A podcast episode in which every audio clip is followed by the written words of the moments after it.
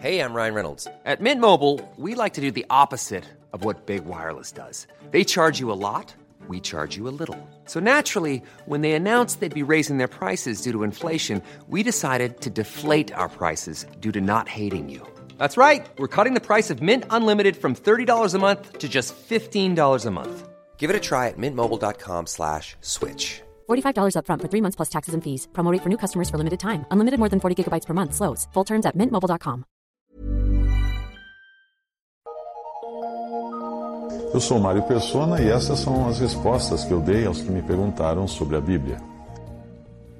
Você escreveu perguntando qual seria a diferença uh, entre os dons de palavra da sabedoria e palavra da ciência ou do conhecimento, que aparecem em 1 Coríntios 12, de 7 a 8. Ali diz assim: Mas a manifestação do Espírito é dada a cada um para o que for útil porque a um, pelo Espírito, é dada a palavra de sabedoria, e a outro, pelo mesmo Espírito, a palavra de ciência.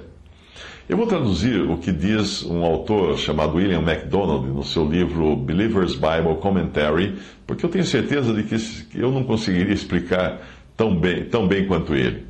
É, ele escreve o seguinte, abre aspas, palavra da sabedoria, poder sobrenatural para falar com entendimento divino, seja na solução de problemas difíceis, na defesa da fé, na resolução de conflitos, no aconselhamento prático ou na defesa de alguém perante as autoridades hostis. Estevão demonstrou a palavra de sabedoria de tal maneira que os seus adversários não podiam resistir à sabedoria e ao espírito com que falava. Atos 6:10. Palavra da ciência ou conhecimento é o poder de comunicar informação que foi divinamente revelada. Um exemplo está na forma como Paulo usa expressões como vos digo um mistério, em 1 Coríntios 15, 51, e dizemos-vos, pois, isto pela palavra do Senhor, 1 Tessalonicenses 4, 15.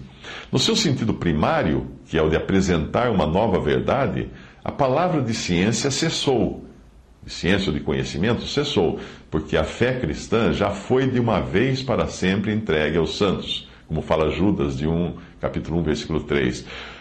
O corpo da doutrina cristã, portanto, está completo.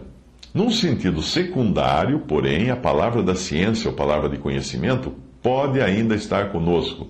Ainda existe uma comunicação misteriosa de conhecimento divino àqueles que vivem em estreita comunhão com o Senhor. E veja para isso o Salmo 25,14, que diz que o segredo do Senhor é com aqueles que o temem, e ele lhes mostrará a sua aliança. A ação de compartilhar esse conhecimento com outros é a palavra de ciência ou conhecimento. Fecha aspas. Até aí, então, traduzido o livro de William MacDonald.